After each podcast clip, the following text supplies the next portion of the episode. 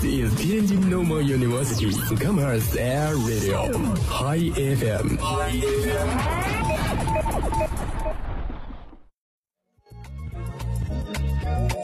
不想看报纸，没有电视看各种新闻节目，没时间找新闻信息。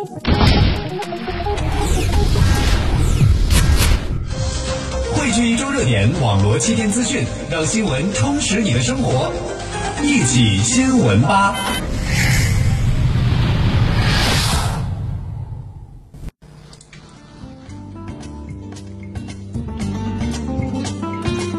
Hello，大家好，这里是天津师范大学校园广播，每周三傍晚与您准时相约的一起新闻吧，我是李乔，我是国栋。今天呢是二零一五年的六月十七号，星期三，农历的五月初二。这么算下来呢，离还有三天就是端午节了，我们的端午假期也是越来越近啊。也经常有段子说是伟大的屈原用他的生命换来了宝贵的三天假期。其实这个也是开玩笑的啊，嗯，我想这样一个节日，我们还是用以祭奠屈原以及缅怀华夏民族的高洁情怀的。嗯，对对对对，没有错啊。当然了，有很多地方它也是祭奠这个屈原，就像东吴一带，他们祭奠的是五月五号被投入大江的伍子胥。其实，在这儿呢，我就比较好奇，它为什么会叫一个端午节？哎，其实它为什么叫端午是这个意思？嗯，端呢有初始的意思。嗯，其实最早的端午的那个午呀，是数字的那个午，哎，也就是端午就是初五的意思嘛。按照历法呢，这个五月正是五月，哎，这个五就是中午的午了，哎，所以说呢，现在呢，端午呢也就逐渐的演变成了这个端午节。嗯，那么据我所知，它这个不仅仅叫这个端午节，它有别的一些名字，比如什么呃端阳节呀、五月节呀、五日节呀等等等，它有很多个称号。对，是的。呃，那么我感觉其实这个端午节的时候，赛龙舟啊、吃粽子啊、挂香囊啊、采艾蒿等等习俗也更就是不必说了。嗯，其实每次在感受到浓浓的节日风情的同时呢，嗯，我们这个时候也能够体会到这个盛夏的感觉。对对对，那么我们今天聊了这么多关于端午的话题，还是赶快进入我们今天的正题，看看本周的热点新闻。下面让我们一起进入第一个板块——一周新闻聚焦。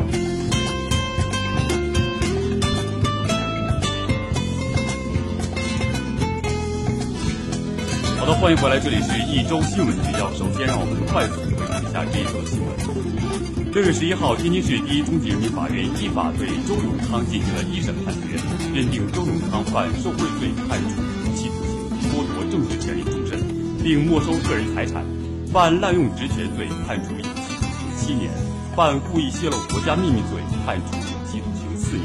三罪并罚，决定执行无期徒刑，剥夺政治权利终身，并没收个人财产。周永康当庭表示认罪悔罪，从法庭的判决不再上诉。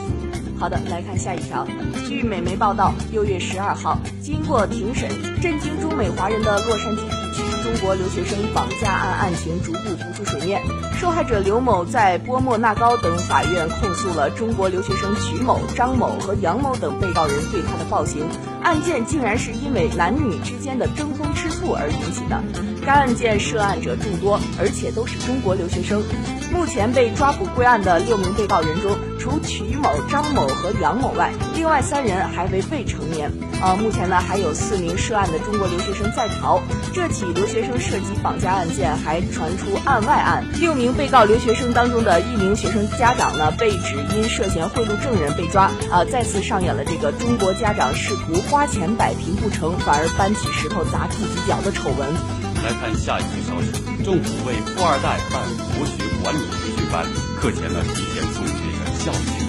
六月十四号，一堂面对纳税上亿元的福建民营企业家孩子的特殊培训课，在北京的翠宫饭店再次开课。来自全国各地的闽商子弟七十余人参加了这次的授课，最远的还有从台湾和西藏等地赶过来的学员。而且呢，据悉呢，迟到早退呢会被罚款一千元。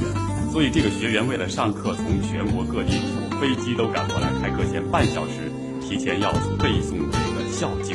在开课之前呢，作为班主任的刘晓波还强调了课堂的纪律，说迟到旷课罚款一千元。不少富二代为了赶课程，提前去打！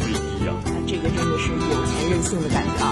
啊，来看下一条新闻。十三号下午，东方之星号客轮翻沉事件前方指挥部新闻中心新闻发布会召开，经有关各方的反复核实，逐一确认，东方之星号客轮上共有四百五十四人，其中成功获救十二人，遇难四百四十二人。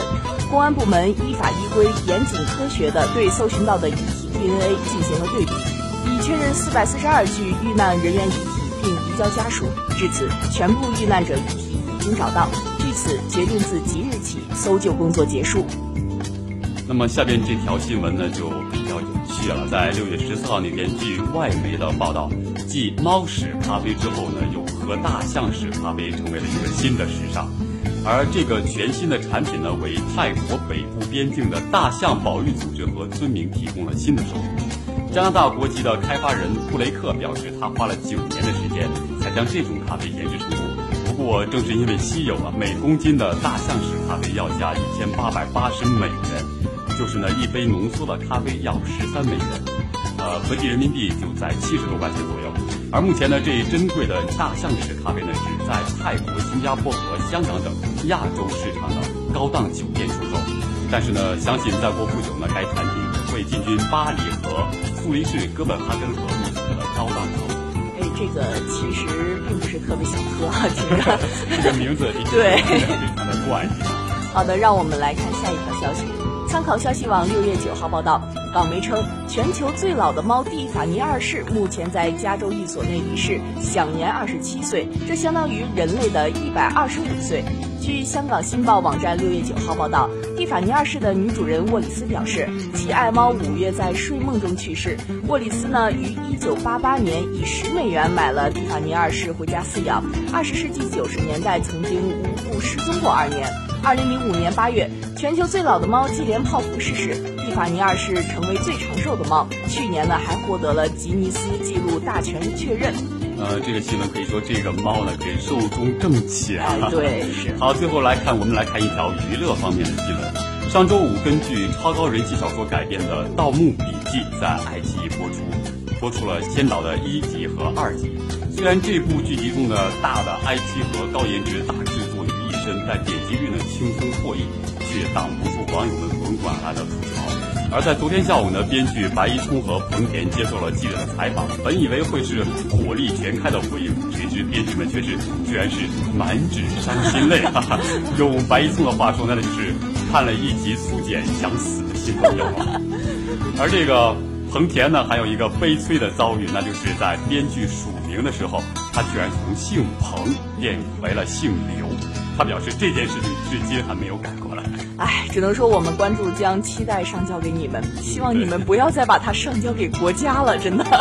嗯，那么好了，本周的一周新闻聚焦就先回顾到这儿，让我们进入下一个环节——热点高速路。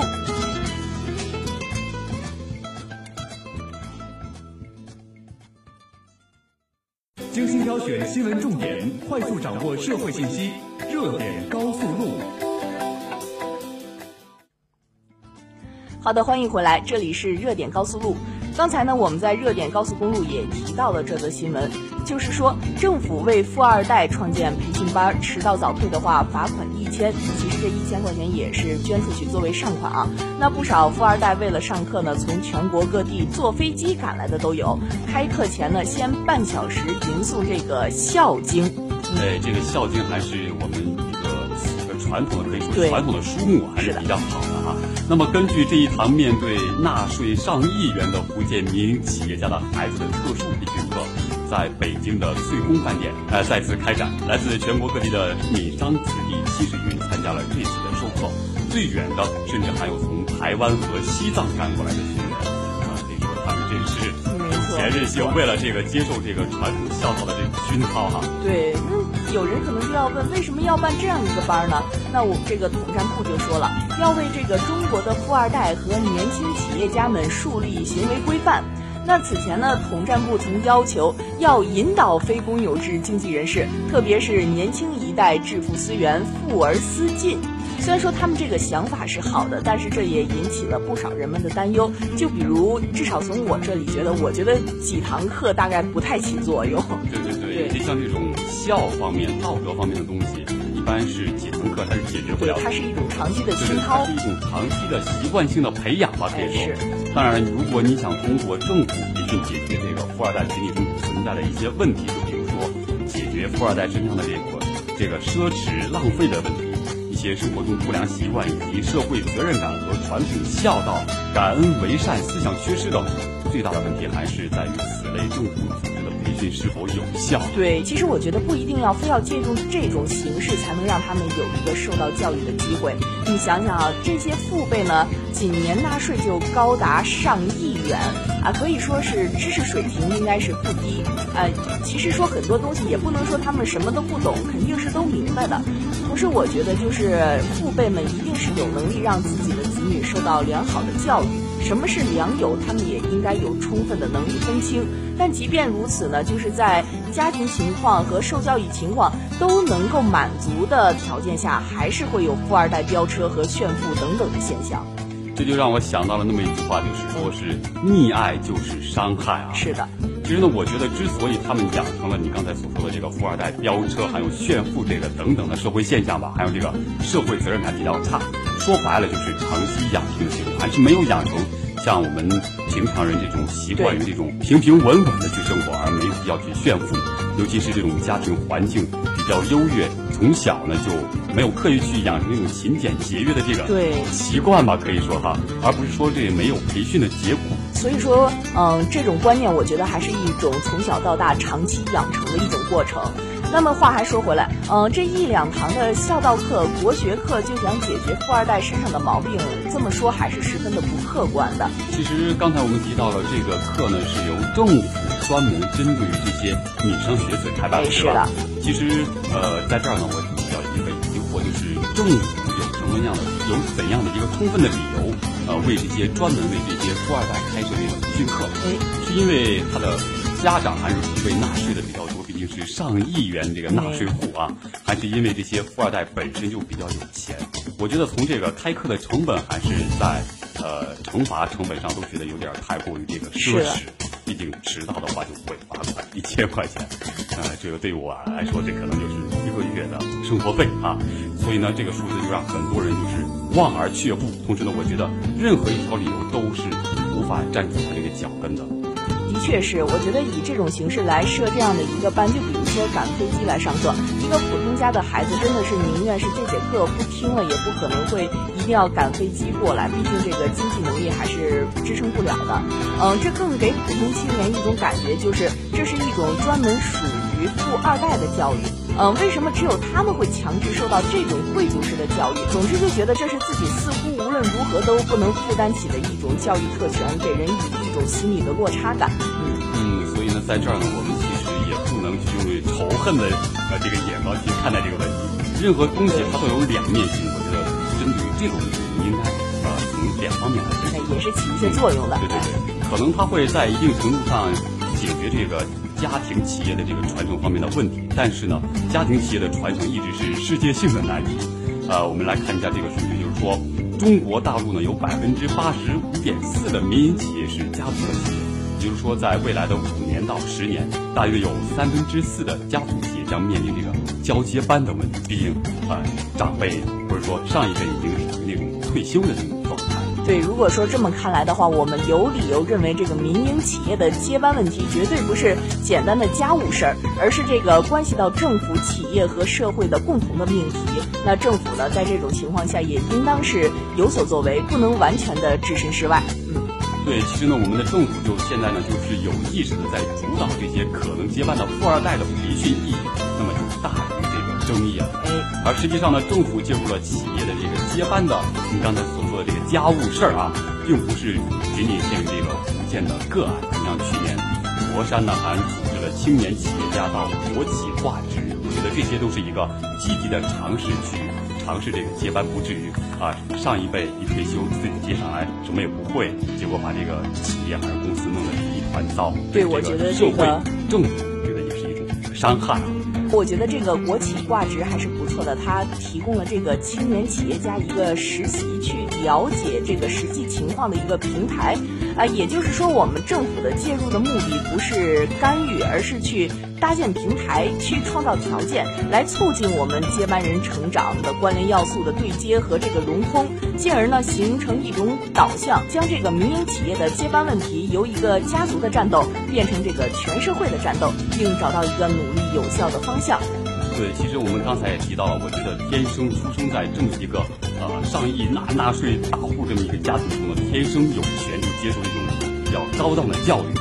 当然呢，在这种情况下，似乎像新闻上这种贫二代或者中二代去观望啊，这也给我们提了一个醒，让我们去关注一下这个贫二代和中二代，不要让他们只去呃仰望这种富二代，应该让他们树立这种呃这种奋斗拼搏的精神，去努力变成。一代啊，是的，其实就是刚才也有提到，就是这样的，呃，刚刚说这个比较昂贵的这种学费啊等等，的确是让普通家庭的青年呢是望而却步。而且我们说这个私营企业的家族接班制啊，无形中会强化一种儿子再无能也要接班的小农经济的意识啊，简直就是可以说是以前的那种世袭制的感觉，进而呢成为了健全现代企业制度的绊脚石。所以说，在为这个富二代操心的同时呢，更应该关注这个。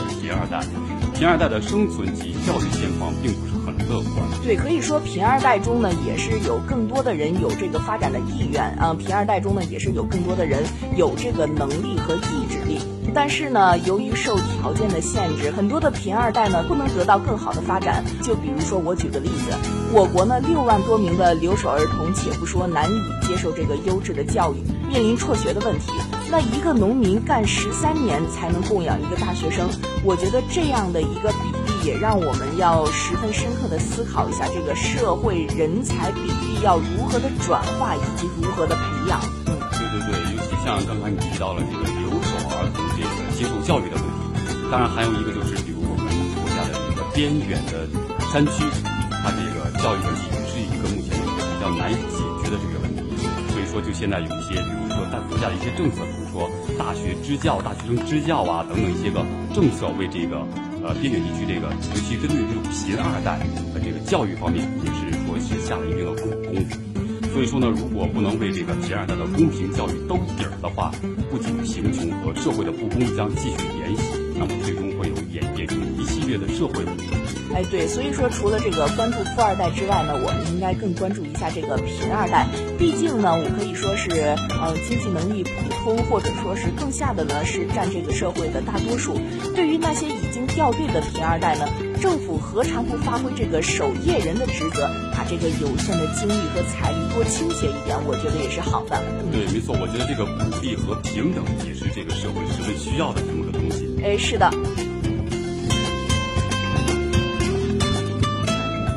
那么我们这个话题呢，就先说到这里。其实呢，在高考之后，另一件让大家这个心十分悬着的事情，可能就是等考生的成绩了。当然了，还有这个让人很期待的事情，就是盼着这个高考状元的出现。我觉得每次高考状元一出现呢，就像一颗掌上明星一样啊。当然了，除了这种感受之外呢，也有很多关于这个高考状元的负面评论。我们先来看一个这样一条消息啊。目前呢，我国学术研究所领域高考状元职业成就是最高的，共有数十位顶尖的人才和领军人才。但是呢，经商和从政从不是高考状元的场所。那在商业界打拼的状元中呢，出现了千万富翁和亿万加身的企业者，但是呢，至今无人登上这个胡润呀、福布斯呀、新财富等全球富豪榜和中国富豪榜。相比而言呢，这个文学、法律、传媒、证券、金融等专业技术领域呢，高考状元的职业成就呢是比较高的。行业的顶尖人才和领军人物呢也是频繁的出现。啊，这是一个研究院啊连续九年发布的这个高考状元调查的报告。嗯，而且呢，这个该院的首席专家这个叫蔡延厚教授指出，哎，每年高考后都会一直频繁的会出现一些呃嘲讽和贬低这个状元成。为了一种潮流啊，就比如前几天网上流行了两份名单，在我们的这个微信的朋友圈也是比较的泛滥啊。是的，呃，他说的是第一份名单就是说是林兆堂和王云锦、刘子壮等等吧。啊，第二份名单反正是很多的名单哈。第二份名单呢是叫李渔和洪生、顾炎武、金圣叹等等。啊，他有一个问题就是说，试问这份名单上你认识的人哪份要多一些？答案肯定是第一份。呃，第一份呢是大部分人都所知道的啊。第一份呢就是所列的都是一些状元，当然呢很少人知道。就比如说我，对于上面可以说我是一个都不知道。对，这个我的这个知识面有点窄啊。第二份名单呢，我还是知道几个，都是一些历史的名人，比如说顾炎武啊、金圣叹啊等等。什么蒲松龄啊、胡秀全呀，是吧？袁世凯都是历史名人。哎，可谓是家喻户晓。但是当时的落榜落地的秀才。我觉得在这样的情况下呢，就会出现一种现象，就是呃，多年以来会有人不遗余力的去否认这个状元，就会有一种就是你做了状元又怎么样？最后呢，你还是没有什么成就，对你还是 对你甚至还不如一些落榜的秀才，一直是有这样的心态。而且说就是，即便是一个孩子考了状元之后呢，我们的确会分为两面去看这个孩子。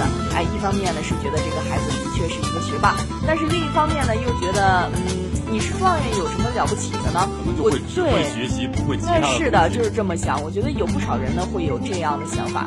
那为什么会出现这样的现象？我觉得原因是有两个。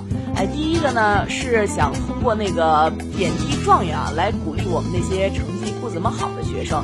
哎，即便说这个高考不如意嘛，也能干出不错的成就来。就比如说有人看了这个刚刚国栋说的那个名单之后，就评论了，说这个人生无限呀。仅以这两份名单，就是上文提及这个的名单啊，呃，宽解所有的考生以。真正的考场啊，其实从来就不在学校。其实学校呢，是呃给我们灌输知识的这么一个场所，是一个教育的一个天堂。是的，呃，当然他们并不是说真正的考场其实在学校，其实我们在生活中处处都是考场，处处都是战场啊。哎，对，就像我们班主任呢，当时也说过。带一个班呢，可能最后往往成为这个大老板或者是富豪的呢，往往不是当年坐在前排或者中排安安静静、本本分分学习的乖孩子，可能呢就是坐在后排那些整天无所事事，但是思想却很活跃，每天呢都是各种的，就是有叛逆、有想法的那些坏孩子。我觉得在这样的一种情节之下呢，一方面是为了鼓这个学习不怎么好的学生，但是另一方面呢，也的确是无形的对这个状元呢造成。了另一种病态的歧视，对，可能也是说这个学生比较活泼之后，也会过早的接触这个社会，然后掌握的生存技能就多一些，社会的经历就比较丰富。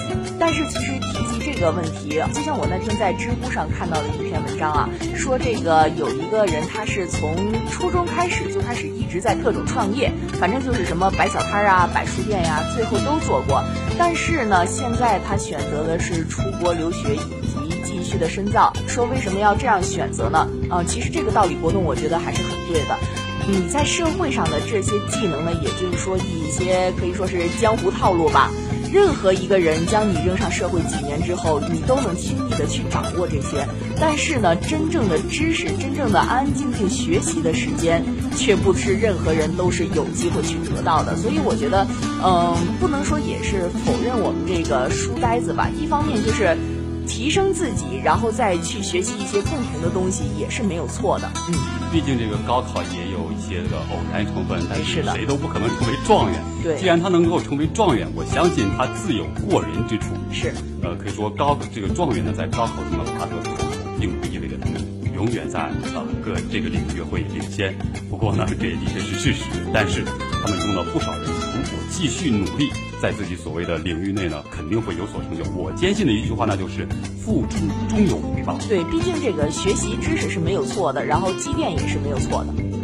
其实说到为什么贬低状元呢？我觉得一是来鼓励一些这个成绩不好的学生，二是呢在瓦解这种状元情节，并直接呢是指这个当下的这种应试教育给人的一种压力。言外之意呢，其实这个应试教育呢，有人认为它这个培养出来的是庸才，也有人认为啊，嗯，觉得在在这个教育中呢，考得好的学生其实并没有什么出息。哎，其实可以看到，千百年来本国确实是弥漫着一种状元的情节，至今不散。就像对古代的书生是吧？为了考一个状元，说之类看到都是我要进京去考状元。对，的确是有这个病态之嫌，但是我们不能说因为不喜欢这种应试教育的高压，就去否定这种。状元，哎，不喜欢状元的，就去大肆的贬低这个状元。毕竟人家也是付出的努力的，毕竟我们也不能说他们获得的知识是无用的，是的。对对对，这几年嘛，我们一直在有这个什么仇富情节啊，仇富、仇二代情、富二代情节。我觉得现在就有了一个，状元。其实这也是一种仇富啊，仇知识的富有。对，总之呢，说来说去呢，还是一句话，我们一定要是肯定状元的他付出的这个努力。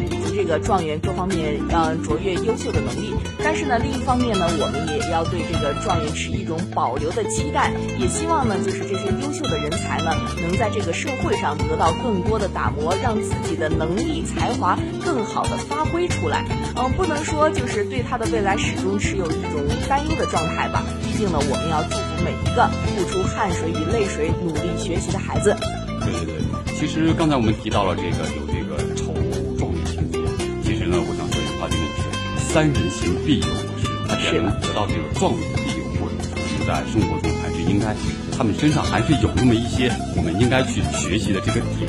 所以呢，在这儿呢，希望我们大家呢，啊，适当的放轻这个仇状元情节，应该努力的去学习这个各个方面的知识吧，努力让自己成为一个多方面的人才、复合型人才，来这个应对这个日新月异变化着的社会。哎，是的，那么我们距这个成绩公布的日子呢，也越来越近了。祝加油考生的听众朋友们呢，都能够人品爆发，得到一个好成绩，步入自己理想的大学。呃，那么和国栋说着说着呢，我们的节目今天也要接近尾声了。大家呢，平时可以通过这个微博、微信人人平台和我们进行留言互动，也可以登录蜻蜓 FM 回听我们的每期节目。好了，本周的一起新闻吧就到这里，我是美乔，我是国栋，我们下期见，拜拜。